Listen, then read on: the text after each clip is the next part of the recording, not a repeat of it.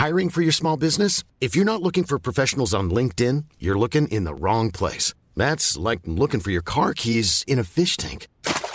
LinkedIn helps you hire professionals you can't find anywhere else, even those who aren't actively searching for a new job but might be open to the perfect role. In a given month, over 70% of LinkedIn users don't even visit other leading job sites. So start looking in the right place. With LinkedIn, you can hire professionals like a professional. Post your free job on linkedin.com/people slash people today.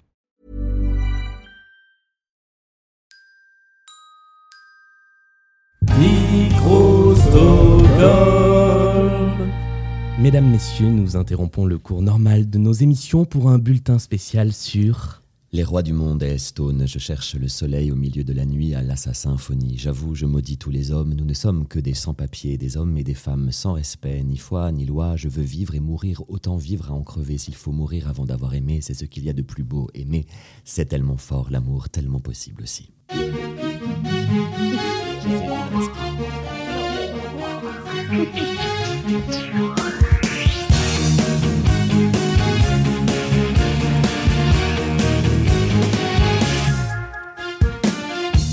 Bonjour et bienvenue dans ce nouvel épisode du podcast au nom à rallonge que vous venez d'entendre, consacré aux comédies musicales françaises. Ça fait un moment qu'on s'est pas vu.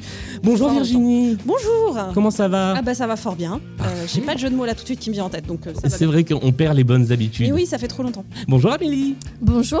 Comment ça va? Eh ben écoute, euh, ça va, euh, ça va, euh, comme dans une banlieue nord. Ah bah voilà. Bravo. Ouais. Eh bien, nous allons nous lancer tout de suite sur cet épisode qui, vous allez voir, est un petit peu particulier pour parler d'un spectacle. T'as pas de fini le tour de table quand même, Julien.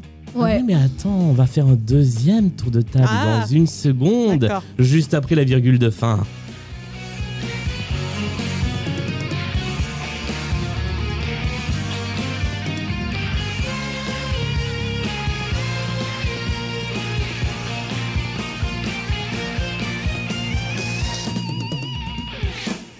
Et si vous avez vécu dans une caverne pendant ces derniers mois, eh bien nous vous le disons, Starmania, l'opéra rock de Michel Berger et Luc Plamondon est de retour. Et ça donne ceci.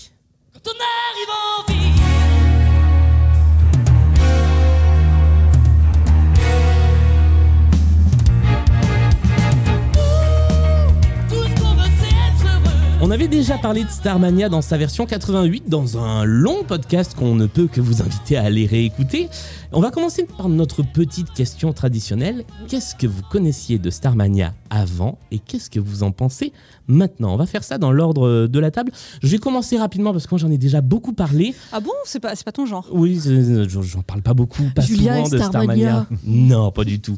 Euh, bah, Starmania, c'est euh, l'œuvre par laquelle je suis arrivé à la comédie musicale. C'est même l'œuvre par laquelle je suis arrivé à Michel Berger. J'ai énormément écouté Starmania pendant très longtemps. J'avais de grosses, grosses, grosses, grosses, grosses attentes du spectacle de 2022 et je n'ai pas du tout, du tout, du tout, du tout été déçu. Euh, je, je dirais même que c'est un spectacle qui pour moi a pris une, nouvelle dimension avec, euh, avec cette nouvelle version. Virginie. Alors, je vais essayer de faire rapide puisque moi j'avais pas parlé de ça euh, il y a trois ans, mais pour moi Starmania. En fait, euh, je suis venue vraiment très progressivement parce que euh, point générationnel. En fait, euh, moi, quand j'avais, quand j'ai commencé à écouter la radio, c'est-à-dire quand j'avais 10-12 ans, c'est-à-dire au début des années 90, ce qui passait de Starmania à la radio, c'était Cindy Lauper, c'était Peter Kingsbury, et c'était le côté un peu tube désincarné de, et en anglais par ailleurs, désincarné d'une comédie musicale. C'est que plus tard, en fait, que j'ai compris, genre le hashtag quand j'ai compris que c'était une comédie musicale. et je suis ah ouais, l'histoire a l'air, a l'air assez deep, en fait, euh, elle est chouette, etc. Euh, C'est intéressant, mais là encore, toujours un petit peu désincarné. Je ne l'avais pas vu en live euh, sur scène, etc. Donc là, quand je l'ai vu, ça a été une vraie claque, vraiment. Et, euh, et j'ai trouvé ça euh, complètement euh, incroyable, effectivement, le, le décalage. Enfin, à un moment, je crois, je me suis dit, ah oui, Peter Kingsbury et Céline Dion qui chantent en anglais, Ziggy, et, et ce spectacle qui est, qui, a pas, du tout dans la même ligne de code, en fait. Euh, voilà, donc euh, ça m'a fait, ça m'a fait un petit électrochoc. Voilà. Amélie, avant, après. Alors, euh, moi, j'avais pas du tout cet âge-là dans les années 90. Oui, oh, ça je hein. n'existais pas. Euh, Oh. Voilà. Ils sont pas Euh. Mais euh, non, moi, euh, j'ai le souvenir de moi chantant dans ma chambre euh, la complainte de la serveuse automate euh, en boucle. Euh, voilà, vraiment, j'ai annoncé ma dépression dès mes 7 ans, je pense. Euh, mais, euh, mais du coup, non, c'était vraiment. euh, Enfin, j'ai adoré, j'ai saigné les disques, euh, mais pour le coup, euh, j'étais pas du tout connaisseuse de la comédie musicale, je connaissais pas le fond, je savais pas quelle était l'histoire, etc. Euh, c'est après quand vraiment je me suis, euh, je me suis intéressée euh, aux comédies musicales que vraiment là j'ai, j'ai cherché un peu à, à connaître l'histoire qui est par ailleurs une histoire qu'on a déjà contée à la fois dans notre épisode sur Resist et à la fois dans notre épisode sur Starmania. Tout à fait. Et, et voilà, et du coup j'ai adoré. Et donc quand j'ai su que ça revenait, alors là, mais quel plaisir, quel plaisir, on en parlait nous dans nos On en a discussions. abondamment parlé. Ouais. Abondamment, on peut le dire. On a Et beaucoup surtout- souffert des reports successifs hein, aussi. Oui, tout à fait, lié au Covid.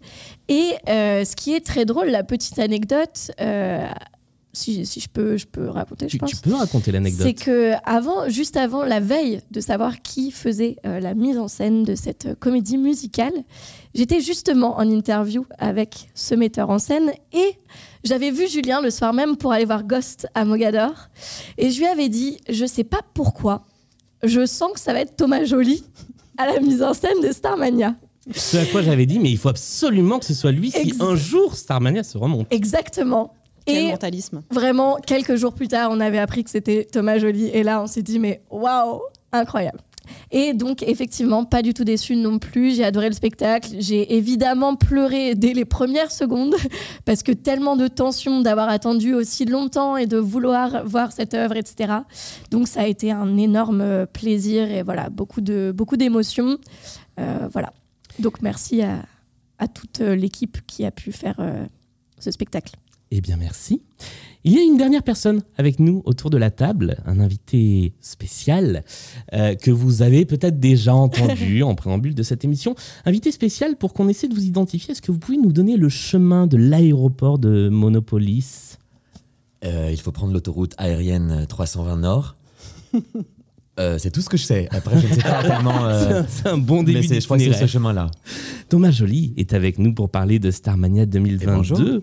bonjour. Bonjour, bonjour. Bonjour, bonjour. Et merci, un immense merci d'être avec nous pour parler de ce spectacle. Je précise une petite chose.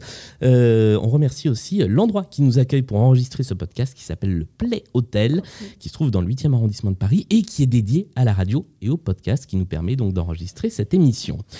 Euh, Thomas Joly, est-ce que euh, déjà est-ce que tu permets qu'on se tutoie dans On cette on émission se tutoie et moi, du coup, j'ai plein de questions. je ne sais pas si c'est dans ce sens-là qu'on va le faire, mais de quelle interview parle On, a, on avait euh, fait une interview euh, juste, à- c'était à la À Scala. la Scala, ça y est, ok. euh, parce que c'était pour un podcast que j'avais euh, qui s'appelait Ex Nihilo sur les Tout à processus créatifs. Tout à fait. Euh, voilà. Ok. Et c'est fait- effectivement l'annonce de, de mon nom pour la mise en scène elle a dû sortir à l'automne 2019.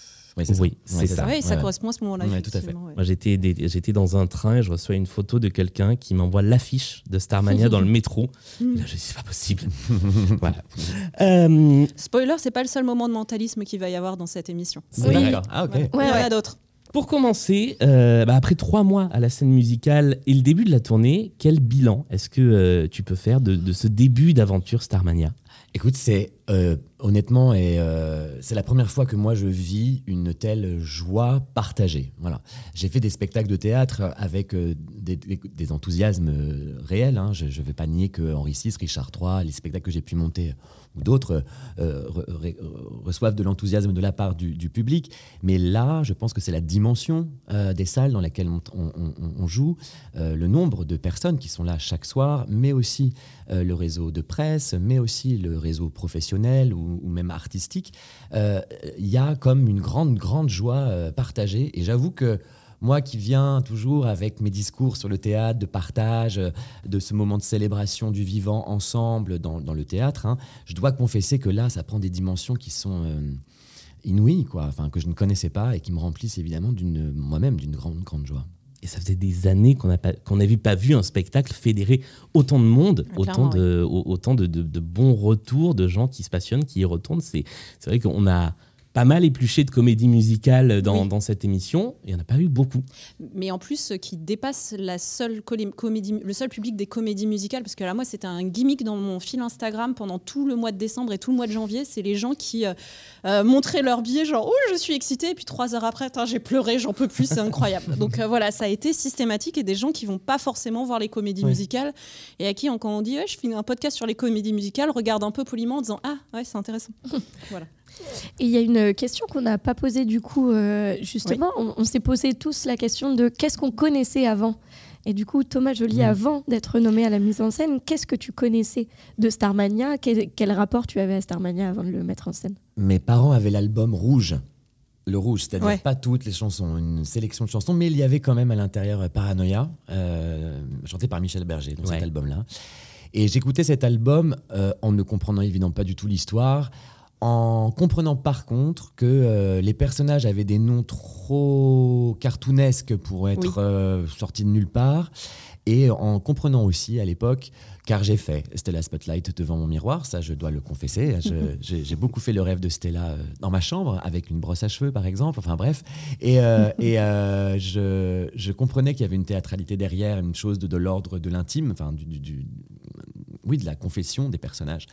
Et puis ensuite, euh, c'est avec un de mes amoureux sur la route des vacances. euh, il a mis dans, il avait, dans- il avait dans, sa voiture l'album 93 live.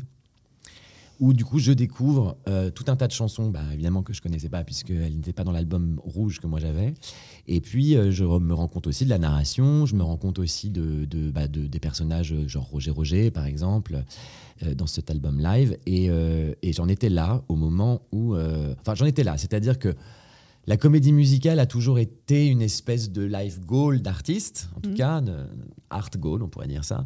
Euh, mais j'étais plutôt branché sur euh, certaines comédies musicales plutôt américaines ou anglo-saxonnes. Et s'il y avait une comédie musicale à faire euh, en français, moi je voulais celle-ci.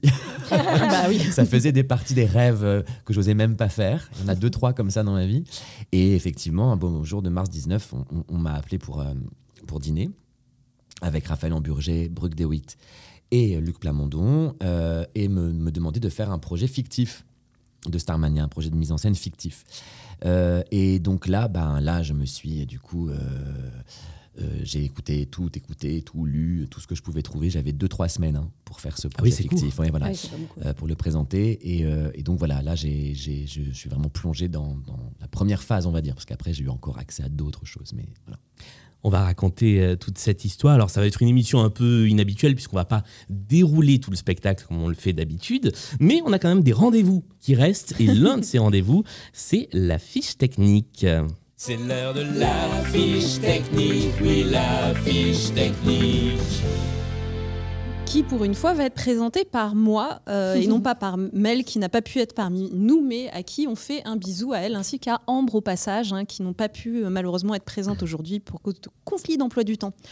Alors, euh, dans cette fiche technique, donc dans le rôle de Johnny Roquefort, il y a donc Com euh, en alternance ou en remplace. euh, il est en alternance ou en remplace en- en doublure, alors ça, c'est une question qu'on va, c'est une question qu'on aura pour. Donc, Ouais. moi, je, je vais dire les deux noms. Donc, Com et William Cloutier. Ensuite, pour le rôle de Cristal, il y a Gabriel Lapointe en alternance avec Lilia Haddad. En- dans le rôle de 0 janvier, David Latulipe et Aurel Fabreg. Dans le rôle de Stella Spotlight, Mag et Jeanne Jérôme. Dans le rôle de Marie-Jeanne, Alex Montambeau ou Louise Cher- Cherbonnel. Dans le rôle de Ziggy, Adrien Fruy ou Nicolas Dorian. Dans le rôle de Sadia, Mané Myriam Bagdassarian ou Ambriel. Dans le rôle renouvelé, on va dire, du gourou euh, marabout Simon Geoffroy ou Malaika Lassi. Ensuite, dans le rôle de Roger Roger, hmm, qui ça pouvait bien être On se pose la question. Mesdames, messieurs, bonsoir. voilà. Euh, donc, effectivement, ce qui est intéressant aussi dans ce casting, c'est qu'il y a pas mal de rôles qui sont. Alors, euh, c'est classique d'avoir des doublures, euh, évidemment, mais là, c'est des rôles qui sont en alternance.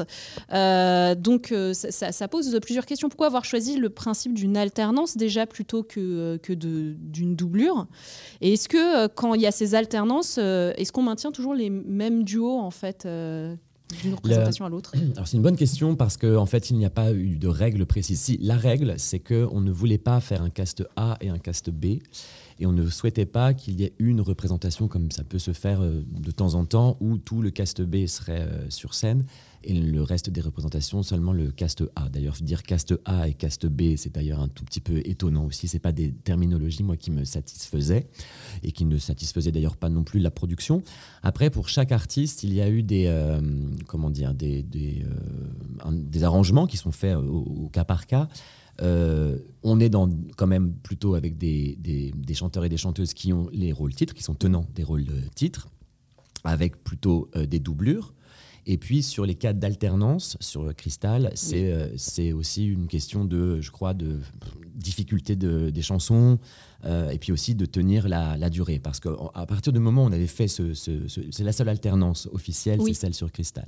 Une fois qu'on avait fait en fait cette distribution, euh, et une première, euh, comment dire, une première répartition euh, selon les soirs pendant trois mois, on s'est vite rendu compte qu'avec la fatigue, qu'avec les maladies de l'hiver, qu'avec les enrouements, qu'avec tout un tas d'impondérables, les, les, chevilles cassées ou foulées, les Adrien, par exemple, s'est coupé le doigt. Adrien Fruit, qui je vous ai dit, s'est coupé le doigt à un moment. De... Bon, bref, en fait, à un moment donné, la répartition, elle est plutôt concertée mhm. dans la production pour euh, que tous les chanteurs, chanteuses, d'abord tous chantent au moins une fois par semaine, même les, même les doublures, ce qu'on appelle les doublures. Mais en fait, euh, bien souvent, ça chante plus qu'une fois par semaine. le, le, turnover se fait beaucoup plus. En, revanche, ils sont tous sur scène euh, tous les soirs dans des rôles dans l'ensemble. C'est-à-dire que même quand, quand un, chanteur qui est tenant du rôle titre ne chante pas le rôle titre, eh bien, il est derrière pour les chœurs, il est derrière pour la figuration ou des rôles secondaires. Donc en fait, ils sont tout le temps tous sur scène, ce qui en fait ne crée jamais de repos. pour n'importe qui de, ce casting. Et c'est pour ça que, ça tourne beaucoup. Olivier Dussault, t'es sur le coup apparemment.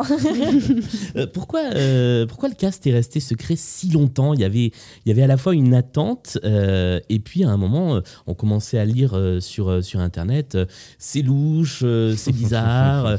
et finalement, on a découvert le cast le, le, soir de la première, voire même après, parce qu'on a vu des gens sur scène, on ne savait pas comment ils s'appelaient. Exact. Alors parce qu'à Nice, les programmes de salle n'avaient pas encore été euh, finalisé, effectivement. Euh, mais donc, non, il est resté secret. C'est pas tellement une question de. Euh, comment dire, de, de confidentialité. C'était d'abord parce que ce qui comptait beaucoup pour Raphaël Amburger, pour Luc Plamondon et pour la production en règle générale, c'était que la star de ce show, c'était l'œuvre, c'était Starmania. vous remarquerez aussi que euh, Julien, tu as parlé des premières affiches, que les noms du metteur en scène, du chorégraphe et de toute l'équipe artistique ne figuraient pas non plus sur les affiches. Vraiment, l'idée de la production, ça a été de mettre en avant l'œuvre. Euh, et aussi, après, sur les choix de casting, en plus euh, de la grande qualité qu'il faut technique pour interpréter ces chansons, du timbre aussi, de timbre singulier qu'il fallait, qu'il faut aux artistes pour chanter ces chansons. En tout cas, nous, c'était notre souhait. On, on avait ce souhait-là parce que on, a théorisé hein, euh, que, je ne sais pas si c'est tout à fait euh, une science exacte ce qu'on a dit, mais moi il me semble que le succès de Starmania à l'origine, c'est d'abord des artistes de très grande technicité, mais aussi des timbres très très identifiés, identifiables. et que sans faire des copier-coller ou des sosies vocaux, il était question pour nous de trouver des, chanteurs et des chanteuses avec des vraies empreintes. des euh, identités vocales. Exactement. Donc l'idée n'était pas du tout de les rendre, de les dissimuler, mais bien de, de mettre l'œuvre en avant. Et, maintenant, euh, ce qui se passe, c'est que bah, les chanteurs et les chanteuses, enfin, les interprètes, euh, voilà, sont clairement mis dans la lumière et, même ont leurs euh, leur fans, etc. Il y a une partie du casting qu'on n'a pas encore développée, Julien. Tout à fait, c'est ceux qui sont aussi sur scène, les danseurs et les musiciens que je vais citer.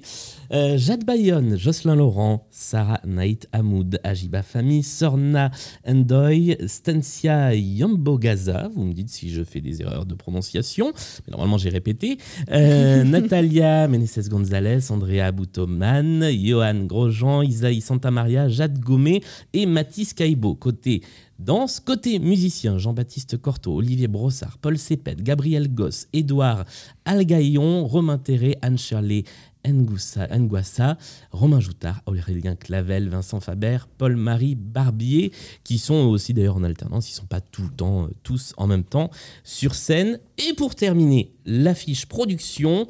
Mise en scène, un certain Thomas Joly, assisté de euh, Samy Zerouki, euh, Raphaël Amburger et Brooke DeWitt à la collaboration artistique, Victor Leman dont on va reparler à mon avis à la direction musicale, Sidi Larbi Cherkaoui assisté de Kevin Vives à la chorégraphie, Emmanuel Favre à la scénographie, un certain Jean-Baptiste Mondino pour les photos, un certain Nicolas Guesquière pour les costumes. Et le studio MM Paris pour la création de cette double étoile qui, euh, Mm. qui symbolise le spectacle. Ceci étant fait, est-ce qu'on ne se lancerait pas sur le premier chapitre euh, de notre interview qu'on a appelé Réécrire Starmania Donc, qu'on a déjà un petit peu commencé à couvrir hein, d'ailleurs, puisque euh, on a déjà couvert comment vous avez euh, abordé le, le- le projet quand on vous en a parlé euh, en premier. Et, et en fait, moi, ce que j'aime beaucoup, c'est cette, cette idée de remettre l'histoire au cœur. Enfin, parce que comme je l'ai dit, moi, ma première approche de Starmania était complètement désincarnée par rapport à l'histoire. Et c'est une histoire qui est, qui est absolument bouleversante. Alors concrètement, comment ça s'est passé de, de, remettre l'histoire au cœur du spectacle. Est-ce qu'il y a des choses qui ne pouvaient pas du tout bouger? Euh, par exemple, euh, je pense euh, la rencontre de Johnny et Sadia avant Travesti, ça remet un petit peu les pendules à, ça remet un peu les pendules à l'heure. Donc, est-ce qu'il y a des choses qui, ont, qui ont bougé, qui ont dû rester immuables? Enfin bref, voilà. Alors d'abord, ça a été moi ma première condition posée à la production quand ils m'ont proposé de, de prendre la mise en scène, de leur dire écoutez, on n'a jamais rien compris à cette histoire, que cette histoire, elle est finalement transformée un peu en concert, euh, mise en espace, et que moi ça, ça me pose un souci, que moi en tant que metteur en scène, ça ne m'intéresse pas, parce que mon travail c'est de raconter des histoires. Donc à partir du moment où au départ, je devais travailler normalement la version de 89. C'était le livret, le dernier livret euh, officialisé par euh, Michel Berger et Luc Plamondon, puisqu'ils avaient fait la mise en scène eux-mêmes. Euh, sauf que j'ai, comme je vous l'ai dit là, euh, pointé deux, trois manques, deux, trois choses un peu obscures, etc. Donc ils m'ont dit très bien. Si, dans mon contrat, c'est toujours écrit, hein, 89. C'est Ok. toujours écrit ça. Il dit, écoute, si jamais ça ne nous convainc pas, ce que tu vas proposer, eh bien, nous retournerons sur la version de 89. À partir de ce moment-là, j'ai donc frappé à la porte de Luc Plamondon, qui me l'a ouvert d'ailleurs très gentiment, très ouvertement, et qui m'a donné accès à ses archives. Euh, archives euh, euh, tapées à la machine à écrire, voire raturées à la main, etc. Avec euh, aussi l'accès à tous les livrets de toutes les versions, notamment aussi les versions québécoises. Et donc j'avais droit à tout ça. Et donc j'ai tout lu, tout, tout, tout recomposé. Et vous, parlez de la rencontre entre Johnny et Sadia. Euh, par exemple, ça, ça me semblait toujours un peu énigmatique qu'il y ait ce, ce motif de flashback euh, de la rencontre. Euh, aussi parce que au départ, en 79, les zonards, ça démarre par être, ils, ont- ils sont d'abord zonards, les- Oui. la bande de Johnny, puis ensuite ils deviennent étoiles noires. En 93, c'est déjà directement euh, les étoiles noires aussi parce que Sadia intervient dans Quand on arrive en ville. Mhm. Et qu'en fait, pour raconter tout ça, ce qui est quand même, pardon Luc, mais quand même un peu compliqué en termes de récit et en termes de structure narrative, euh, faire ce fameux flashback de la rencontre Johnny-Sadia après que euh, Sadia soit entrée dans l'Underground Café pour chanter Travesti. Et moi, tout ça me semblait vraiment très compliqué pour démarrer le show. Donc au départ, j'avais placé Quand on arrive en ville tout à la fin de ce que moi j'appelle le, la première, le premier chapitre. Mm. Mais là, la production s'y est opposée en disant non, euh, c'est, ça fait partie des titres qui doivent ouvrir le show. Très bien. Alors dans ce cas-là, il faut que je remanie autrement et que je transpose. euh, donc déjà, on va annuler l'intervention de Sadia dans Quand on arrive en ville, parce qu'il ne la connaît pas. On va reprendre tout au tenté, parce qu'on a tous les éléments finalement. On a tous les éléments pour raconter l'histoire finalement dans le temps, euh, dans la norme, dans le temps continu quoi.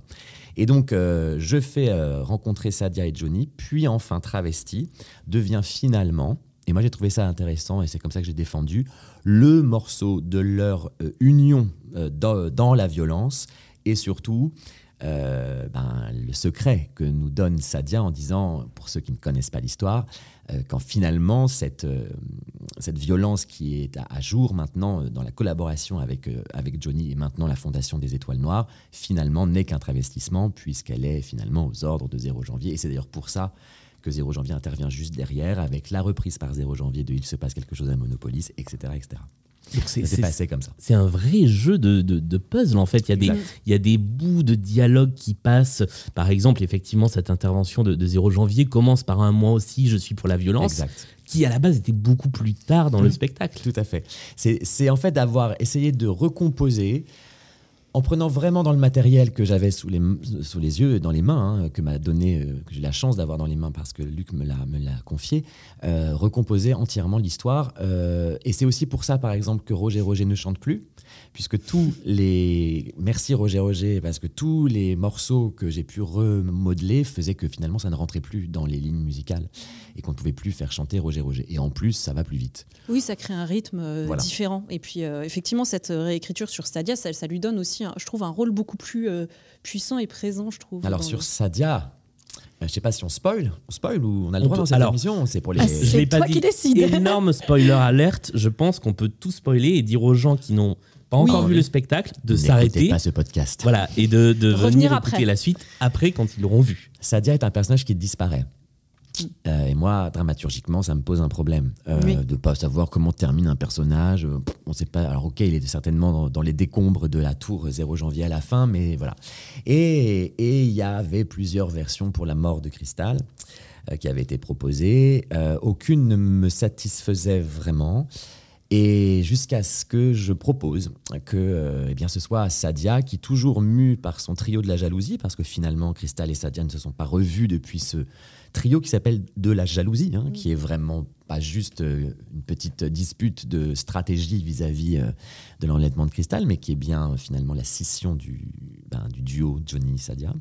Eh bien, le crime, voilà, le crime on va dire passionnel, mais c'est un peu idiot de dire ça, mais en tout cas le crime de vengeance, où finalement elle débarrasse, elle sait qu'elle va mourir. De toute façon, Sadia sait très bien en arrivant en Nadzilène que les bombes sont posées, que euh, ça va imploser. D'ailleurs, elle le dit, on est des morts en vacances, etc. Donc elle, est, elle a cet orgueil de connaître la fin de l'humanité et de ne prévenir personne. Juste un peu trop tard, elle prévient 0 janvier, mais avant quand même que l'humanité tombe en ruine avec elle, euh, parce qu'elle va finalement profiter de, la, de cette chute-là pour se mettre fin à ses jours. Elle va quand même tuer Cristal. 0 janvier qui par ailleurs ne l'écoute pas, ce qui est assez différent de, de plusieurs versions euh, de Starmania. Qui en doute, en tout cas, qui, qui, qui en tout cas lui se fait prendre de court. Après, il faut le comprendre. Le pauvre, il est en train de fêter sa victoire.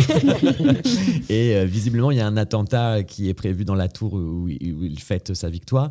Mais il envoie quand même son garde du corps. Alors, je sais que le garde du corps, c'est dans quelle version? C'est dans la version de 89 que le garde du corps vient tuer Oui, Cristal, me semble-t-il. C'est ça. Mais j'avais pas donné- envie de donner à ce point euh, le, le- le- le- de, de ce rôle-là au garde du corps. Je voulais en fait que Sadia conclue son parcours en, en assassinant euh, Cristal. Et c- c'est marrant parce que on, on sent vraiment la patte, euh, la patte metteur en scène de théâtre. Et nous d'ailleurs, c'est une réflexion aussi qu'on s'était faite. euh, euh, je, je ne te punirai pas en te demandant d'écouter tous les podcasts qu'on a, qu'on a fait parce qu'il y a des longues heures d'enregistrement. En même temps, Euh, comme on a dit, il y en a qui les réécoutent. hein. Mais il y en a qui les réécoutent en effet. Euh, mais en fait, c'est un, c'est un, un défaut qu'on trouve souvent aussi hein, dans les comédies musicales françaises. Euh, ce côté, c'est très chanté, mais c'est rarement bien joué. Euh, ce qui est beaucoup moins le cas euh, Alors- ici. Euh, est-ce que c'est lié aussi peut-être euh, au fait que tu sois justement un comédien de théâtre et un metteur en scène de théâtre? Certainement, et c'est certainement lié aussi à ma méconnaissance du, de la comédie musicale que je confesse dans ce podcast. Attention, je n'avais jamais vu de comédie musicale. Et ça, j'ai prévenu à prod quand ils m'ont demandé de, de prendre en charge la mise en scène. Ils m'ont dit, ah bon, bah, dans ce cas-là, on va t'envoyer à Londres voir deux, trois trucs. Donc ils m'ont envoyé voir Hamilton Ah, Excellent choix. ah et ils m'ont envoyé voir euh, Harry Potter, même si c'est pas tout à fait une comédie musicale, mais enfin en tout cas, voilà, ce type de production. C'est tout. C'est tout ce que j'ai vu dans ma vie de Wow. production de comédie En musicale. même temps, ça place des exigences déjà assez hautes. hein, euh. Oui, moi j'ai passé de deux très très bons moments. Mais surtout, ce dont, euh, ce dont moi, ce que j'ai voulu défendre auprès de la production, c'est que le sous-titre opéra rock, euh, s'il venait me chercher, moi je savais faire des opéras j'avais envie de ça, de- en termes de mise en scène, de trouver la dimension opératique. Alors pas seulement dans le côté grandiloquent, mais aussi dans la qualité de jeu, en tout cas des enjeux. Et c'est pour ça aussi que le livret de 89 ne me suffisait pas pour raconter cette histoire. Euh, et donc, certainement que la patte de metteur en scène et d'acteur, enfin en tout cas, le fait que je sois acteur, euh, a, a- a imbibé, infusé euh, dans, dans l'interprétation des, des chanteurs. Et alors, à partir de, de ce livret original de 89, il y a des choses qui sont venues se rajouter. Il y a le retour du gourou, mais il y a Ouais. aussi plein de petites scénettes Ouais. euh, qui, euh, qui n'étaient plus là et qui reviennent. Euh, comment se sont faits les, les, les choix, les arbitrages euh, sur ce qui revenait, ce qui revenait pas, ce qui se mélangeait Moi, Dans les exemples que, que j'aime bien, il y a aussi un découpage que je trouve intéressant. Le trio de la jalousie, justement, commence chanté comme dans la version de 89 et enchaîne avec les mêmes paroles euh, sur la version euh, originale de, de 79. Tout Ouais. ce jeu de, de choix et de sélection, comment il s'est fait? Alors après, là, ça a beaucoup été des choix de la production. Moi, pour tout vous dire, je n'aurais pas fait ce livret. Spill J'aurais- the tea. J'aurais mis, j'aurais, ra- j'avais rajouté la serveuse et ses clients. Ouais. J'avais rajouté les parents de cristal. J'avais rajouté évidemment sex shop, cinéma porno. On pourra y revenir si vous voulez. J'avais euh, rajouté. euh, alors et, et là pour le coup j'étais d'accord pour l'enlever le tango de l'amour et de la mort parce que pareil très belle chanson. Mais alors d'un coup Stella Sadia qui, enfin, ou alors faudrait développer cette relation autrement, mais c'était compliqué. Bon, alors voilà sur la- le choix des titres qui sont restés finalement, c'est vraiment une décision de la production. Il y en a euh, sur lesquels je, je me suis battu et j'ai gagné, comme par exemple le gourou marabout, le retour du gourou marabout par exemple, comme euh, Mass Media euh, aussi, qui n'était pas du tout euh, parti pour être euh, gardé. Et il y en a, euh, oui, le jingle aussi de Stella que je voulais absolument faire, parce que c'est une scène pour le coup très théâtrale. Mais Dans ça, sa version Oui. longue. Ouais, euh, voilà, coupé, tout ça, machin, voilà. Bon, mais ça n'a pas euh, été gardé non plus. Donc j'ai perdu des batailles, j'en ai gagné. Celle qui me reste un peu, un peu sur le, comme on dit, sur les, le cœur, non sur, Ouais. C'est euh, Sex Shop. Euh, Sex Shop, Ouais. cinéma porno. Pourquoi? Parce que, euh, parce que pour moi, elle est d'abord une chanson extrêmement pu- puissante en termes de texte, Mm. qui rappelle quand même beaucoup de sujets intéressants comme le harcèlement de rue, euh, comme euh, la position d'une femme dans, les, dans les- le milieu de la nuit, en tout cas des rues de, de- de- des villes. Et puis, euh, et puis, elle raconte aussi la dépression euh, très profonde d'une très grande icône, Mm. euh, et sur la drogue, sur la sexualité, etc. Et je trouve que c'était une chanson très puissante. Et puis après, techniquement parlant, pour la chanteuse, c'est juste waouh. Et- C'est- voilà. Et finalement, elle se retrouve quand même un petit Alors voilà. peu sous la forme Bon, d'un. je vais le dire là. Je vais le dire là. J'ai menti. Oh. J'ai menti à la production en disant que j'avais absolument besoin d'un changement de décor, euh, de trois minutes de changement de décor, etc. Ce qui n'est pas tout à fait.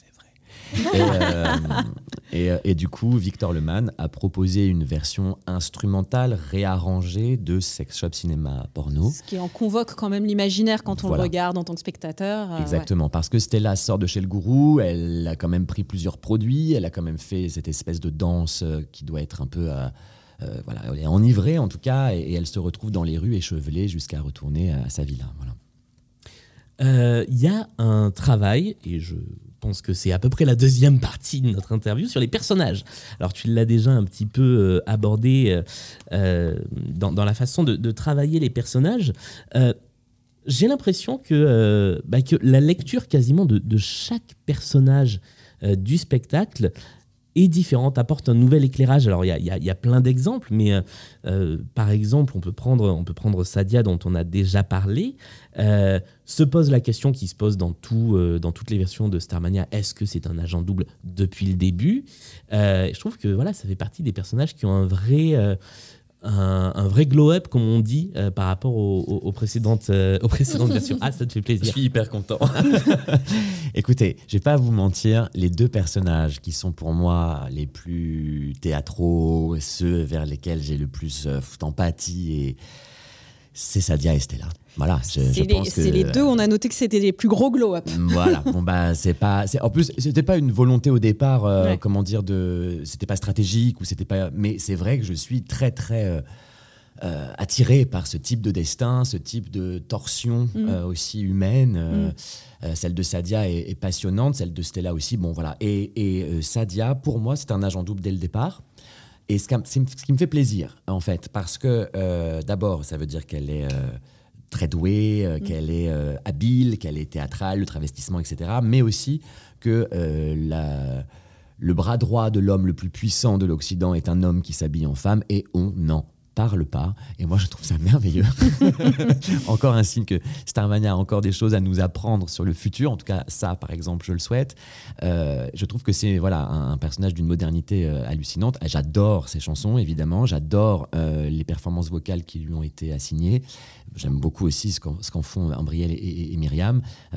D'ailleurs, pour la petite anecdote, nous, nous recherchions les, les- les annonces de casting précisaient homme ou femme pour Oui. Sadia. Ouais. Je, je voulais vraiment, absolument trouver un homme. Vraiment, c'était euh, même sine qua non, parce que je me suis dit, c'est enfin, enfin, il faudrait vraiment qu'un un- un artiste masculin prenne en charge ce personnage pour la question du genre et puis pour la Mm. question juste de cette histoire.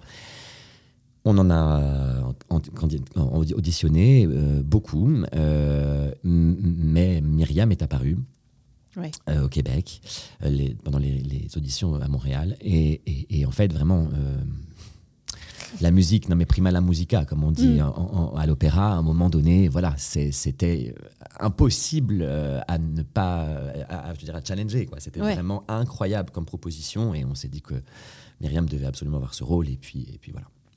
Du coup, on a des rôles féminins quand même très très forts, Ouais. beaucoup plus forts que dans les précédentes versions finalement. Mhm. Mhm.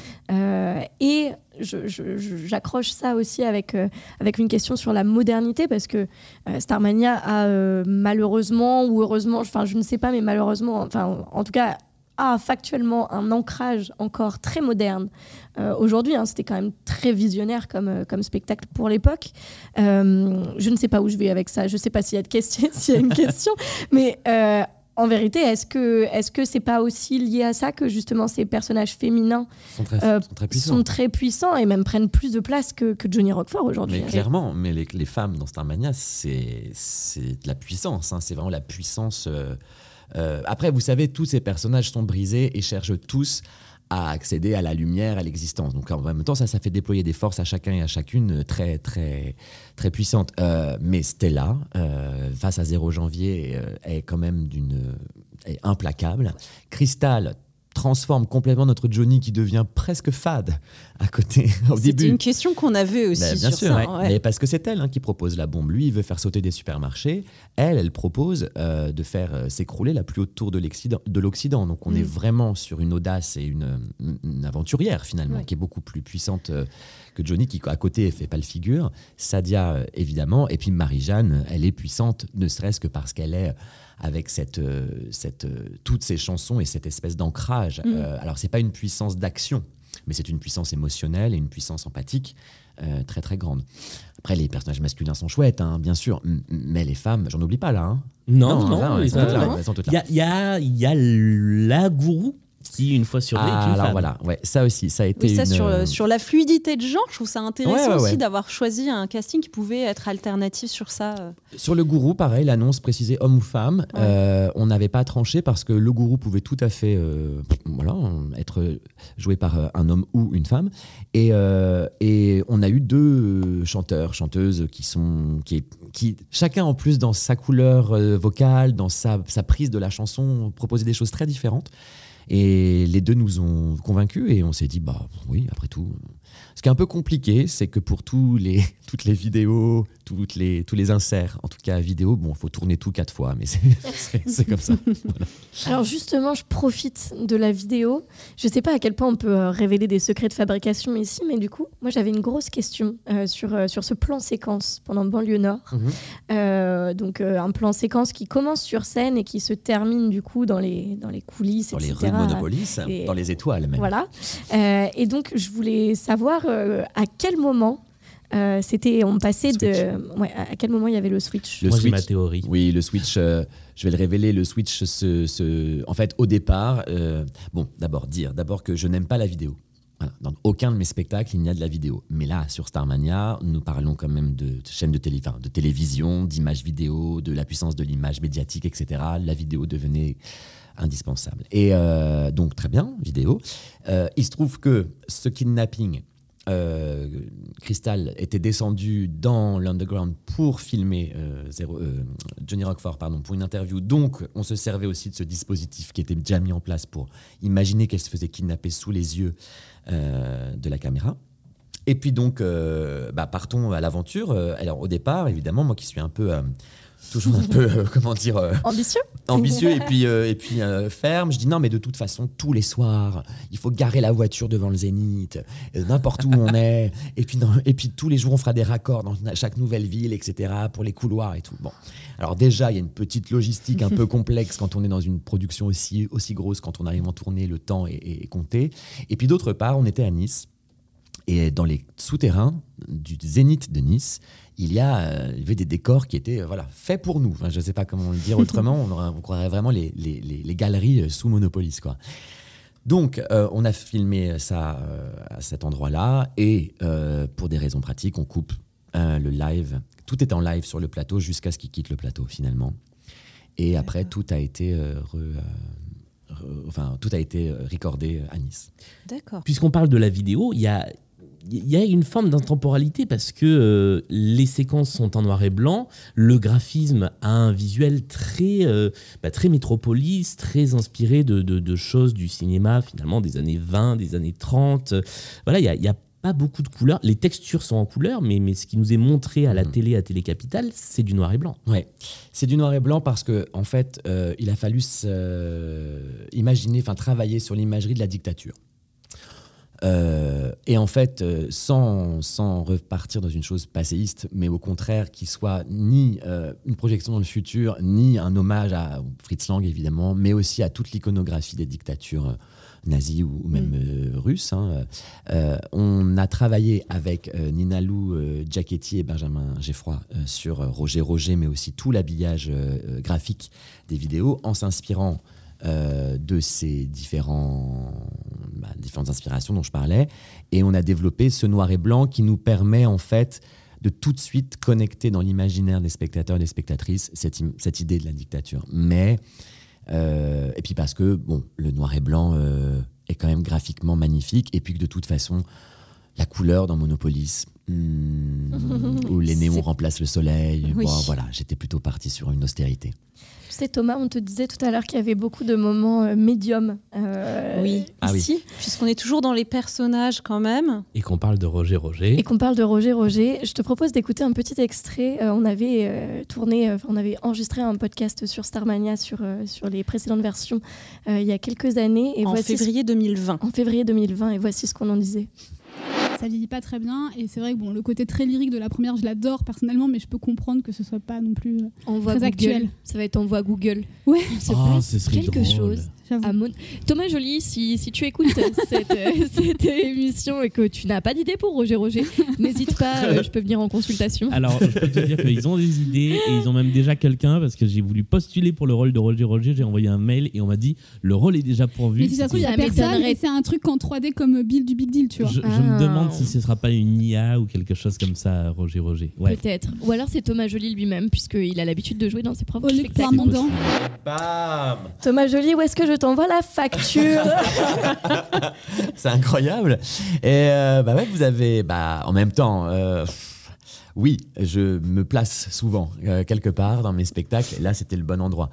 Après, Roger Roger, on en a débattu hein, de savoir s'il fallait une voix plus connue. On avait pensé à des, à des présentateurs ou des présentatrices de télévision dont la voix était reconnaissable.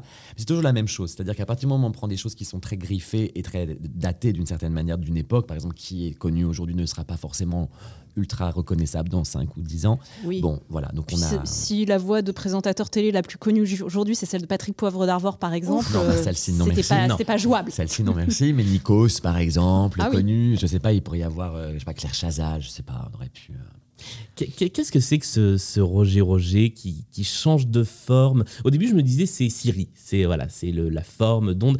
Et au fur et à mesure, je me suis dit c'est un personnage. euh, alors, la référence qui m'est venue, c'est Métamorphe dans Pokémon, mais qui est capable de prendre la forme de tout ce dont il parle. Exact. Et, euh, et, et je trouve ça hyper intéressant en fait de, de faire quelque chose qui soit omniprésent comme ça et qui, qui, qui englobe tout ce dont il parle. Alors tu parles d'omniprésence, on, parle, on a aussi parlé d'omnipotence, c'est-à-dire qu'on voulait que ce soit une forme de divinité. Et d'ailleurs au départ, on est parti surtout d'abord sur une, une- une esthétique assez antique. Euh, comme une espèce de statuaire, euh, une espèce d'image comme ça de visage, mais donner un visage à Roger Roger embarquait sur plein de, problématiques de représentation en fait, euh, et que dans le futur, on partait donc sur voilà, il fallait de, quelle nationalité est-il, qui est-il, etc. Et donc en fait, plutôt que de faire une, espèce de visage numérique sans, accroche d'aucune région du monde ou quoi, on s'est dit faisons une espèce de, de, de sinusoïde finalement, une voix. Et, euh, et, et voilà, c'est c'est de- c'est venu comme ça. Et c'est cette voix qui donne la morale de l'histoire à la fin, puisque l'ère de l'extraterrestre qui concluait les premières versions n'est pas présent en tant que chanson, mais il est présent en tant que- qu'évocation. Alors encore un combat perdu. Euh, un combat perdu où, où là j'étais peut-être allé un peu loin, pour être honnête. Moi je crois que l'extraterrestre est une piste dramaturgique euh, essentiel. Je n'ai pas pu l'imposer à la production. Il n'y aurait pas eu de production, c'est ce que j'aurais fait. Je crois que Starmania est un- une œuvre qui se voit à travers les yeux d'un extraterrestre. Euh, que euh, Johnny Rockford puisse dire Je crois capter des ondes venues d'un autre monde, ou que Stella puisse dire Toi qui sais déjà la fin de mon histoire, emmène-moi avec toi dans le ciel. A priori, au moment de leur mort, et c'est d'ailleurs très shakespearien, ils se rendent compte qu'il y a une entité, quelque chose qui est là. Et c'est quelque chose, je crois que c'est l'extraterrestre. Et je pense que euh, ce que nous voyons de Starmania, euh, parce qu'il est très décousu, ce récit, eh bien en fait, c'est la visite d'un extraterrestre sur Terre qui passe dans euh, le destin de huit personnages. Et qu'à la fin, il vient tirer son bilan en disant « Je suis là depuis le début, je vous regarde, qu'est-ce que c'est que cette Starmania? N'avez-vous pas... Enfin, je sais plus ce qu'il raconte, dans l'ère de l'extraterrestre. » Donc j'ai proposé que euh, dès le- dès- depuis le début du spectacle, du show, il y avait une espèce d'ombre, euh, un personnage, euh, une ombre dont on ne voyait pas le visage, on voyait simplement une silhouette en permanence sur le plateau, en permanence, et qu'à la fin, on comprenait finalement que c'était l'extraterrestre. Cette dramaturgie, qui pourtant me semble juste, hein, moi, et je crois que définitivement c'est la bonne. Ça fonctionne. C'est un petit côté Under the Dome aussi de Stephen King, je trouve. Il y a un petit, ouais, et il y a un côté très, très science-fiction. Et cette euh, dramaturgie n'a pas été validée avec euh, personne de la production qui m'ont regardé avec des yeux. Mais Qu'est-ce que tu as mangé, fumé, bu Euh, Personne, mais au fond, au fond de moi, et bien souvent les auteurs eux-mêmes ne savent pas bien ce qu'ils racontent parfois. euh, au fond de moi, je suis persuadé que c'est la véritable histoire de Starmania, c'est ça. Est-ce qu'il en reste euh, le tout début du spectacle où euh, on a une ouverture des projecteurs vers la salle comme quelqu'un d'extérieur qui rentrerait dans, dans Monopolis Alors, il, oui, oui, il y a, y a la trace comme ça d'une force supérieure qui, en tout cas, conditionne, etc. Ça, oui, c'est vrai. Après, pour être tout à fait honnête, ce portail euh, que je voulais, moi, au début, c'était plutôt euh, les le, le portail est fermé depuis 30 ans. On réouvre la porte. Voilà, c'était plutôt ça. C'était pas forcément l'extraterrestre. Mais l'extraterrestre, euh, euh, par exemple, moi, moi je l'entends, je le vois, mais après, c'est pas grave. C'est pas grave. Euh, et encore une fois, l'œuvre, elle est tellement poreuse et tellement, euh, elle peut tellement se faire approprier par qui que ce soit que tant mieux. Alors, on va peut-être euh, enchaîner justement sur euh, l'univers, puisqu'on est dedans depuis de- déjà euh, quelques temps, sur l'univers vi- visuel et, et- et la mise en scène d'une manière générale. Alors, euh, ce, qui, ce qui fait aussi assez rapidement un effet waouh quand on, quand on regarde le spectacle, c'est aussi ce décor avec, avec Monopoly, cette forme hyper forte de ville qui émerge, qui finalement est, est- est, je crois, arrivée assez tard dans le projet. Euh, alors, Oui. quid? Eh bien, eh bien, euh, il y a eu plusieurs euh, projets. J'en ai parlé souvent dans la presse. Un premier projet qui était, pour moi déjà, j'ai trouvé dantesque, hein, parce que c'était un plateau, euh, un plateau de théâtre. Alors, je ne sais pas si les gens qui nous écoutent vont pouvoir se représenter. Je vais être le plus concret possible. Qui du coup se levait, se retournait sur lui-même, puisqu'il y avait donc des gens dessus, dessous, comme euh, voilà les mondes du dessous, les mondes du Ouais. dessus, etc. Bon, ce projet que je trouvais quand même ambitieux. Plutôt. Voilà, on m'a- rétorqué que je ne rêvais pas assez. Bon, très bien. Donc après, j'ai rêvé un autre projet très, très ambitieux où il fallait reconfigurer tous les zéniths de France à peu près, puisque l'idée était de faire un énorme bifrontal euh, avec une rue de Monopolis qui était représentée et tout qui sortait euh, euh, du sol euh, et, et venu du ciel aussi. Bon, ça, c'était impossible en termes de logistique euh, pour les spectateurs. Juste pour expliquer, bifrontal, du coup, la scène et le public des deux côtés. Voilà, le- Euh, la scène était au mm. centre et les spectateurs de, répartis de chaque côté de, de- de la scène. Et bon, donc ce projet n'a pas été euh, validé. Je rêvais trop pour le coup. et donc est arrivé ce troisième projet. Le- quand je dis le projet, c'est la cage de lumière. C'est-à-dire que la cage de lumière, c'est de ça que je voulais absolument créer en fait cette. Cette, euh, oui, ce piège, ce piège de la célébrité, ce piège de la starmania, ce piège de la lumière pour les spectateurs, euh, pour les, les- les personnages. Et après, euh, le projet était en fait que tous les personnages soient en lévitation en permanence, sauf que ça ne fonctionnait pas du tout. Et, euh, et c'est là où est, in- est intervenu Emmanuel Favre, Oui. la scénographe, pour com- com- ben, finalement compléter ce qui se passe dans cette cage de lumière en faisant Monopolis, en créant Monopolis la ville.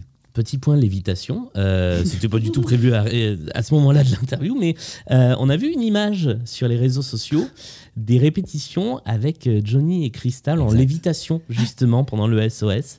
Ça fait partie des choses qui euh, sont arrivées parties pendant les répétitions, c'est-à-dire qu'à partir du moment où le spectacle est conçu, il y a encore des choses qui bougent. Alors il dit, hein, Je sens quelque chose qui m'attire, qui m'attire, qui m'attire vers Ouais. le haut. Je pourrais pas le faire, mais voilà. et, euh, et donc, je voulais euh, qu'en fait, Cristal, morte, tenue par la main de Johnny, puisse s'élever euh, dans les airs et que les deux se retrouvent finalement au cœur de l'univers, d'un trou noir avec la lumière et que euh, bien la bombe explose et, et on ne sait pas s'ils sont dedans ou s'ils sont partis dans la galaxie ou je sais pas quoi. Bon, voilà, je voulais, on a travaillé longtemps cette idée et elle n'a pas finalement été euh, validée pour des raisons techniques et, et de temps. Les chanteurs s'en sortaient plutôt pas mal en plus. Mais c'était euh, c'était très compliqué. L'illusion n'était pas absolument parfaite. Et donc voilà, on a longtemps hésité, mais finalement, on ne l'a pas gardé. Il y a d'autres choses qui euh, soit sont apparues pendant euh, Ouais, le- bah- la conception, soit ont disparu. Ce qui a disparu, c'est que par exemple, le fameux tableau de, hum, du blues du businessman, au départ, euh, j'avais placé euh, 0 janvier tout en haut de sa tour et il chantait euh, voilà, le- tout en haut de sa tour cette chanson. voilà. Et c'était d'un ennui. C'est-à-dire que sur mes plans, ça fonctionnait, en 3D, ça fonctionnait, mais alors en vrai, j'étais là, on s'ennuie à mourir, ça va pas, etc. etc. Et euh, arrive pendant la création cette idée où je me dis, mais en fait, je veux qu'il soit créateur. Il, dit qu'il veut être artiste. Bon, il a qu'à créer, en fait, ce qu'il nous raconte. Et c'est pour ça que je dis, écoute, c'est quoi? Comme David euh, a une voix exceptionnelle et que cette chanson est un monument, tu sais quoi Je pense qu'il n'y a pas besoin de grand-chose. Tu vas te mettre au milieu, tu ne vas pas bouger. Et moi, avec Thomas de Chandon qui signe les lumières, nous allons te créer, en fait, l'univers dont tu parles, le monde, euh, acteur, chanteur, etc. Et on a fait ça et on s'est dit, voilà, l'idée la plus simple, mais la plus efficace et, et qui est voilà, un, un tableau aujourd'hui très beau, je Et qui laisse la place aussi beaucoup à la chanson Exact. et à Et à l'interprète. ouais. Il y, a- il y a un truc très intéressant avec ces, ces projecteurs qui, euh, qui sortent du, de, de la scène, c'est qu'ils reviennent plusieurs fois, Ouais. euh, mais jamais de la même manière. Je me suis même rendu compte qu'en fait, ils étaient déjà là avant Et qu'on les vu, voit pour la première fois. Bien vu. Euh, sauf que comme on nous attire pas l'œil dessus, euh, ils sont derrière, je crois, derrière Crystal dans, dans la Starmania. chanson Starmania, Exact. et on n'y fait pas gaffe, alors qu'ils sont là pareil. Et de la même manière, dans Besoin d'amour, Ouais. ils sont là, mais ils sont pas allumés, ce qui est un comble pour des projecteurs. Ils sont pas allumés, ils dansent même. Ils dansent avec, euh, avec Cristal. En tout cas, ils battent le rythme de cette, de la- du moment un peu de pont, de pulsation là, au milieu de besoin d'amour. Comme, euh, je sais pas, oui, comme si, enfin, comme si on appuyait sur les accélérateurs et ça, une espèce d'énergie, quoi, comme s'ils pompaient l'énergie pour la faire remonter, etc., jusqu'au jusqu'à, jusqu'au coup de, de feu d'artifice final de besoin d'amour. Oui, ce sont des objets, ce sont, euh, c'était déjà un procédé que j'avais utilisé dans Richard III à beaucoup plus petite échelle, où j'apprivoisais un projecteur. Enfin, Richard apprivoisait un projecteur. Les machines euh, me fascinent et ces, ces outils m'intéressent dans tout ce qu'ils font, euh, d'abord en termes de lumière, de faisceau, etc., mais aussi en tant qu'objet. Et il me semblait en fait que euh, les, les personnifier et les rendre organiques finalement euh, autour de ces, de, de ces personnages. Il y a un moment aussi que j'aime beaucoup, c'est euh, pendant, il se passe quelque chose à Monopolis où il, il strie comme ça Mhm. l'espace autour de 0 janvier. Et, euh, et surtout, il s'anime vraiment fort à partir de son arrivée à lui. C'est comme s'il avait la puissance électrique, la puissance de la machine, la puissance du progrès dans ses mains. Oui, c'est ça, c'est qu'en fait, on est dans un univers qui est déshumanisé, Mm. les machines deviennent elles-mêmes euh, organiques un petit peu. Euh, et, et donc, pour. j'enchaîne sans aucune transition, parce que je- là, je, je- je suis à sec sur une transition, mais on, on va parler maintenant de la musique aussi, quand même, parce que. Donc, qui dit comédie musicale dit musique quand même à un moment. Donc, je, je- je laisse la parole à Julien, qui, je, je pense, à. 243 000 questions. Voilà, euh, il, va falloir, résumer. il va falloir résumer. Euh, Est-ce qu'il y a des descentes chromatiques, Julien? Il y en a plein. C'est sa passion. Mais oui. Euh, ouais, en général, dans cette émission, quand il y a une descente chromatique dans une chanson, je suis en, en rayon. folie. Très bien. Euh, c'est la version la plus longue de Starmania, Ah oui. de toutes les mises en scène. D'accord. Euh, Il y a beaucoup de chansons qui sont euh, bah, alors rallongées. Il y en a qui sont rallongées parce que par exemple, un enfant de la pollution, les cinq petites secondes d'intro de la version de 88 deviennent une intro complètement folle. Ouais. Euh, c'est quoi la- la- le travail qui a été fait sur la musique? Vous savez, quand on est comme ça tous, une grosse équipe en tout cas, à, l'œuvre sur une œuvre comme Starmania, ce qui compte, et c'est pour ça que j'ai voulu l'imposer dès le départ, c'est le livret. C'est-à-dire que l'histoire devait vraiment euh, servir à la fois la scénographie, la lumière, les costumes, et bien évidemment la chorégraphie, mais bien évidemment la musique. Et donc le travail avec Victor, a été euh, vraiment de donner les moods, les, les, les enjeux aussi, redonner les enjeux de chaque, vers- de chaque chanson au moment de l'histoire et de comment elle est racontée. Je parlais tout à l'heure de Sadia qui fait donc travesti et ensuite euh, il y a euh, ce 0 janvier qui euh, vient dire il se passe quelque chose à Monopolis. Il le sait bien parce que c'est lui qui l'a commandité. J'ai dit à Victor je veux que ce soit la chanson du méchant. C'est-à-dire, en gros, euh, si j'avais une caméra, je remonterais tout en haut de son building et lui, de tout en haut, il voit ce qui se passe dans la rue en bas avec les voitures qui explosent, etc. Et il s'en enorgueillit d'une certaine manière et il se met à chanter pour euh, espèce d'auto-satisfaction. Il se passe quelque chose à Monopolis. Donc je veux ce mood. Et en fait, Victor a traduit ce mood-là avec cette euh, montée comme ça en puissance. Et ça raconte aussi la montée en puissance politique hein, du personnage. Euh, et du coup, après, avec la lumière, on décide de faire un contre-jour pour pas le découvrir dans, au départ, enfin dans l'immédiateté, quoi, de, de laisser le personnage vraiment advenir jusqu'à nous, etc. Bref, le livret a servi de base vraiment pour tout le monde. Et le travail avec Victor, c'est vraiment un travail main dans la main. Quelle était la part de, liberté dans ce que vous pouviez faire sur la musique? Parce que toute la, une partie de la promo s'est faite sur on va revenir aux sources, mais quand même, quand on écoute euh, dans le détail, euh, il y a des choses qui changent et des choses. euh, moi, il m'a fallu un moment pour m'en rendre compte, mais en fait, le, le riff hyper accrocheur du Naziland qui fait takata katata takatata, il n'est pas là et c'est autre chose qui est tout aussi accrocheur. Il y a justement la transition entre Naziland et le rêve de Stella Spotlight où on a ces, ces violons qui sont portés par la batterie. Sublime. Masse média, les accords sont mineurs au lieu d'être majeurs. Enfin, il y a plein de changements comme ça. C'était quoi la limite? La limite, en fait, c'était de, c'était euh, vraiment des, des discussions qu'on avait euh, entre nous et surtout avec Brooke DeWitt et Raphaël Amburger, qui étaient plutôt les garants de la musique, hein, Ouais. euh, sur le- euh, et pour le coup, moi, je vais croire Raphaël Amburger quand il me parle de l'identité musicale de son propre père. hein. donc là, Mm. pour le coup, on était vraiment basé, enfin, on s'en on s'en remettait à son, à son avis. Euh, donc la liberté, elle a été, euh, en gros, dès que ça servait l'histoire, dès que ça servait le propos, dès que ça servait la chanson, les choses passaient. C'est quand on, a, on est parti un peu trop dans des directions un peu trop, un peu trop pétées, hein, pour être clair. euh, bon, là, ça ne passait pas. Et euh, on parle musique, du coup, on va parler paroles également. Il y a eu aussi beaucoup de, de, de modifications et c'était un peu aussi une grosse question avec l'arrivée de Starmania parce que quand viendra l'an 2000, on aura 50 ans. Qu'est-ce qui, qu'est-ce qui... On aura 40 ans. On aura 40 ans, pardon. Oui, bah, je vous vieillis parce que. Oui, oh, ça va. Mais du coup, on aura 40 ans. Euh, du coup, qu'est-ce que. Enfin, comment on fait? Là, typiquement, on est aussi sur Monopolis, par exemple. La Mhm. vie était bien plus facile. Mhm. On aura tous un numéro dans le dos.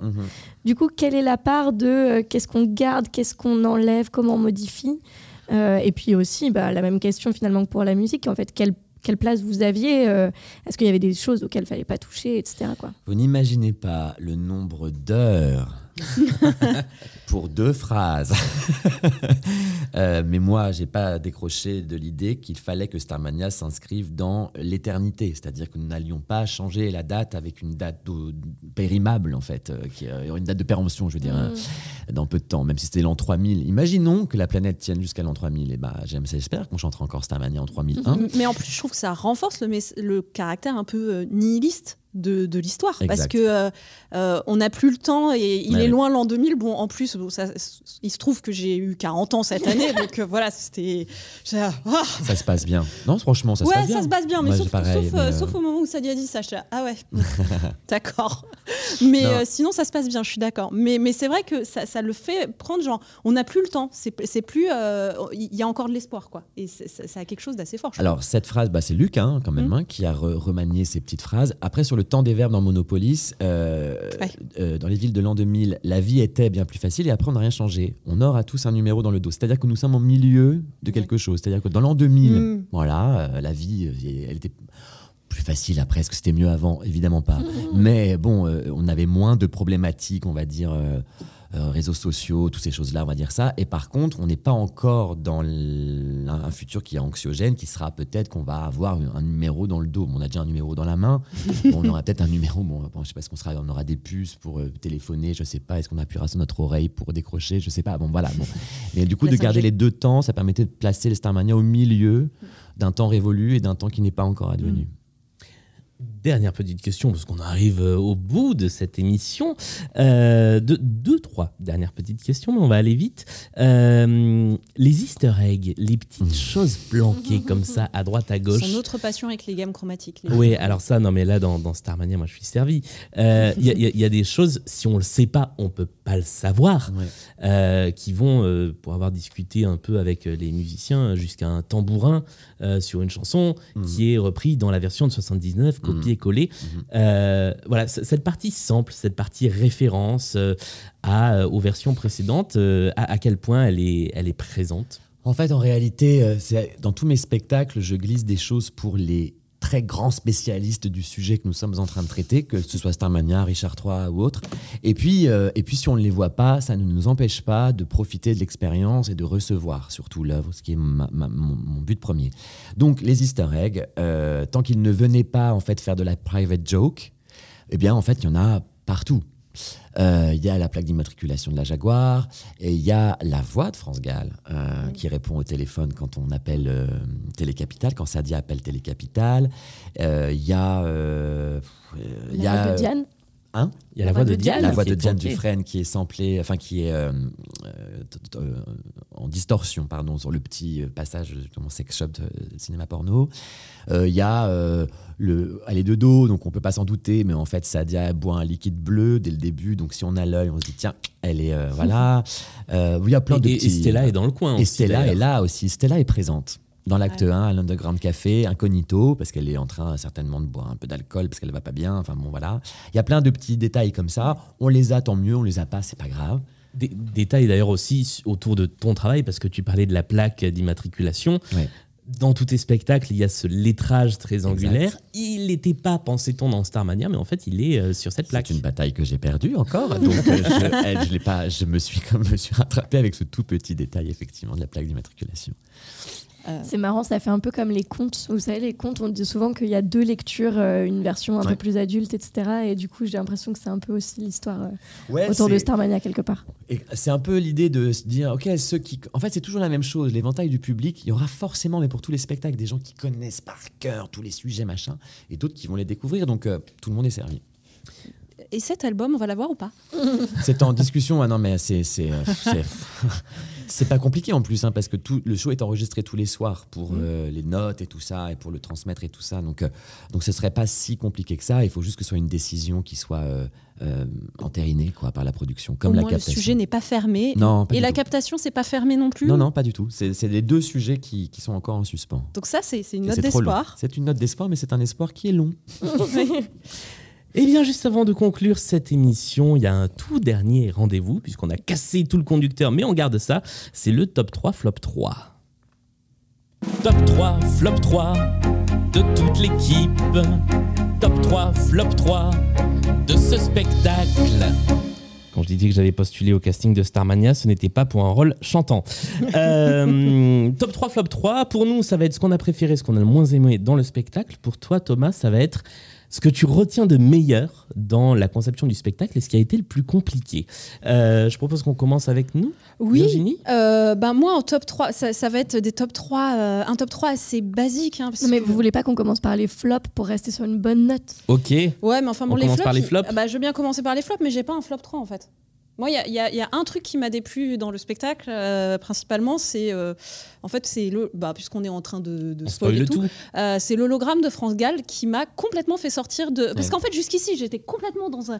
J'étais prise, j'étais, pardon, euh, j'ai éloigné mon micro euh, et je ne m'entends pas. Donc, euh, j'étais complètement happée par l'histoire et, et, et autant on a dit que c'était la version peut-être la plus longue, mais moi, j'ai pas senti le temps passer une seule seconde. Mais au moment où il y a France Gall qui apparaît, je suis ah tiens, c'est vrai, France Gall, machin, et ça m'a fait. Euh, ça, ça, ça a un peu trop euh, fait sortir de la narration. Donc moi, ça, c'est- mon principal euh, flop. L'autre flop, c'est la difficulté à avoir des places. C'était une tannée. Voilà. Euh, mais euh, vraiment, j'ai eu pas de flop. Donc euh, voilà. Moi, j'en ai qu'un. J'ai un flop 1. Voilà, donc à Euh, 3, on fera un flop 3. Voilà, c'est ça.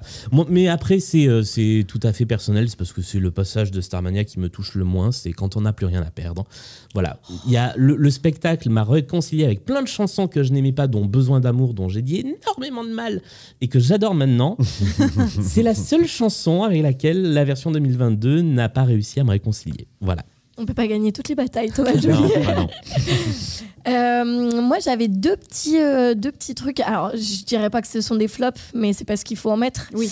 Euh, mais moi, ça m'a un peu dérangé cette question des paroles qu'on disait tout de suite. Mhm, Euh, le fait qu'on les ait changées, je trouve ça tout à fait normal. Mais du coup, sur Monopolis précisément, mhm. j'ai l'impression qu'il y a une.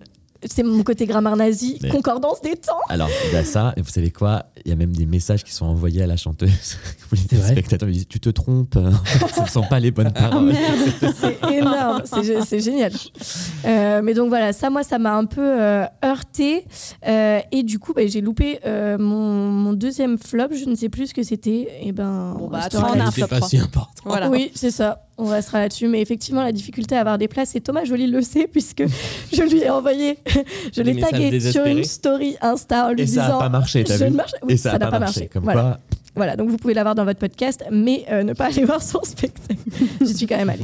Et pour, Pour mon toi, anniversaire. les, les, les trois, euh, les, les trois choses les plus, les, les plus gros défis, les choses les plus compliquées avec un spectacle comme celui-là?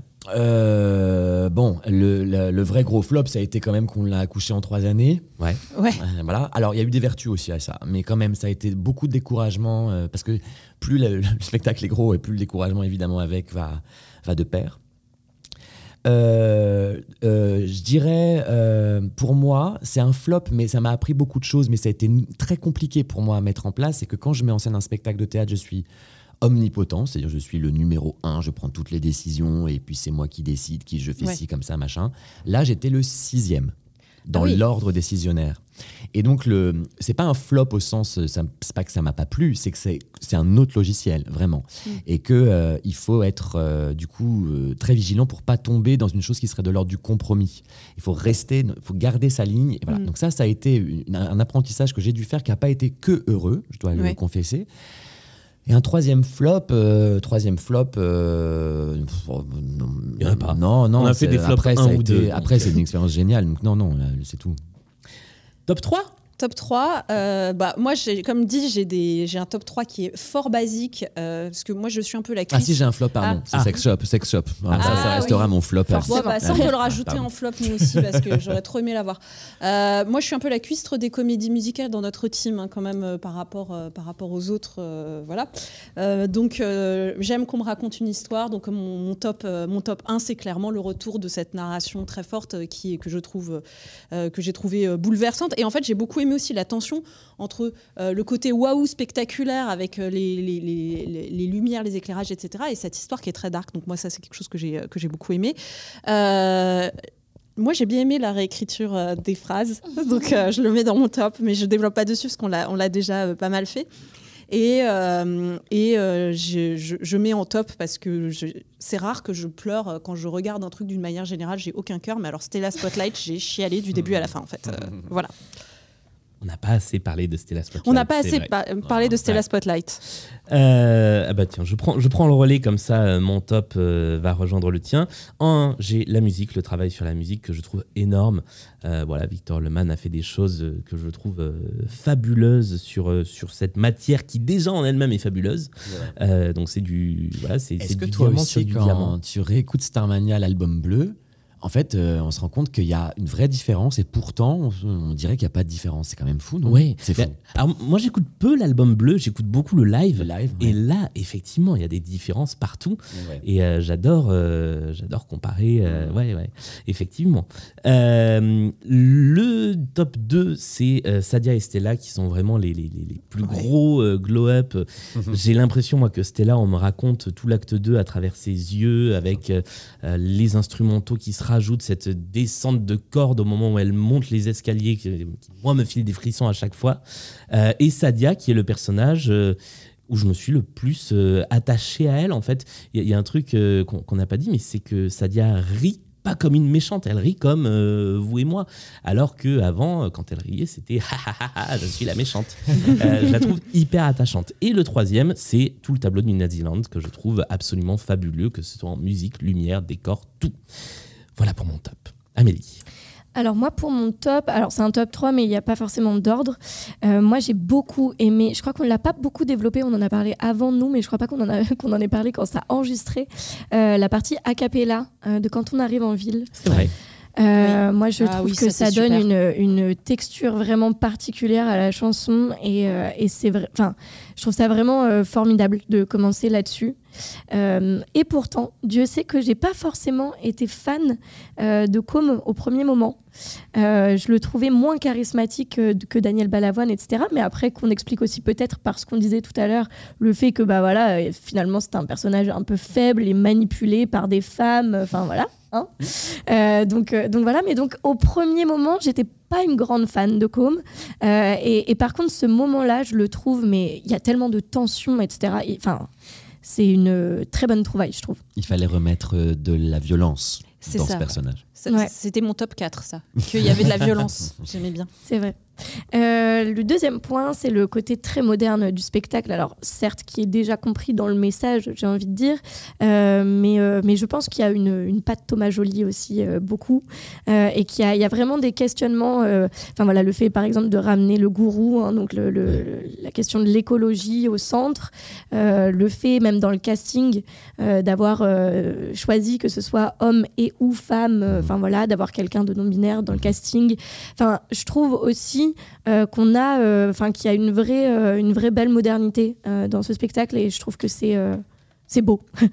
voilà. Et mon troisième top, Sadia.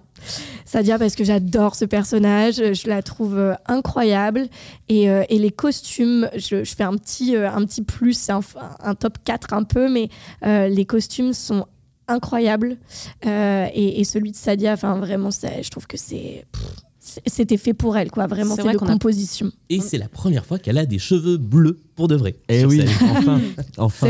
J'allais dire, c'est vrai qu'on n'a pas assez parlé des costumes qui étaient incroyables. Ouais. Ton propre top 3, Thomas. L'honneur et le privilège d'avoir euh, euh, eu accès au, au matériel euh, Starmania, les premières bandes entendues, les, chanteurs d'origine, Michel Berger, chercher, essayer, tout ça. L'honneur, en fait, de pénétrer dans l'intimité de la fabrication de cette œuvre. Ça, ça a été un. c'est presque un, travail d'archéologue, quoi. Et ça, c'est vraiment un truc incroyable. Deuxième top, euh, je dirais les humains dans cette, euh, les humains au travail dans cette œuvre avec moi, autour de, mon- enfin tous ensemble, on a fait cette œuvre-là, le casting, les rencontres que j'ai pu faire, c'était euh, voilà. Et je dirais le 3, ben le 3 c'est que maintenant j'ai fait Starmania, que c'est inscrit dans ma vie quoi. Et ça c'est quand même pour la vie entière et c'est trop bien. Que faire, projet. après, ouais, que faire après Starmania Oh bah t'inquiète, j'ai du travail, il y a, il y a deux trois Des Jeux Olympiques. par exemple. Oui, ce qui est très drôle d'ailleurs, c'est que, c'est que j'avais une petite anecdote là-dessus, c'est qu'il y a déjà un metteur en scène qui a été euh, approché pour euh, un metteur en scène Un de costumier. Starmania.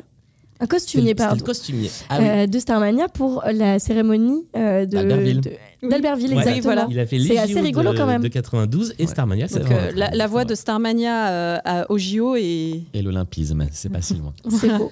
Eh ben merci beaucoup. Merci. Thomas Joly. Merci, Thomas Joly. c'était trop euh, sympa, parler, hyper euh, sympa. Ah bah, euh, on refait trois heures là-dessus. on se revoit quand vous voulez. On Bah, se revoit voilà. quand vous voulez. Merci à tous et à toutes d'avoir écouté cet épisode. Merci au Play Hotel de nous avoir accueillis. Euh, Merci Virginie. merci. euh, et puis merci Thomas encore. hein. Merci à. Merci Amélie. Merci Thomas, merci ton équipe, merci Julien d'avoir tout coordonné. Oui, merci Julien. oui. Je t'en plaisir. Et merci à vous. On se retrouve très très vite dans de nouveaux épisodes des Rois du Monde Très vite. Stone, etc.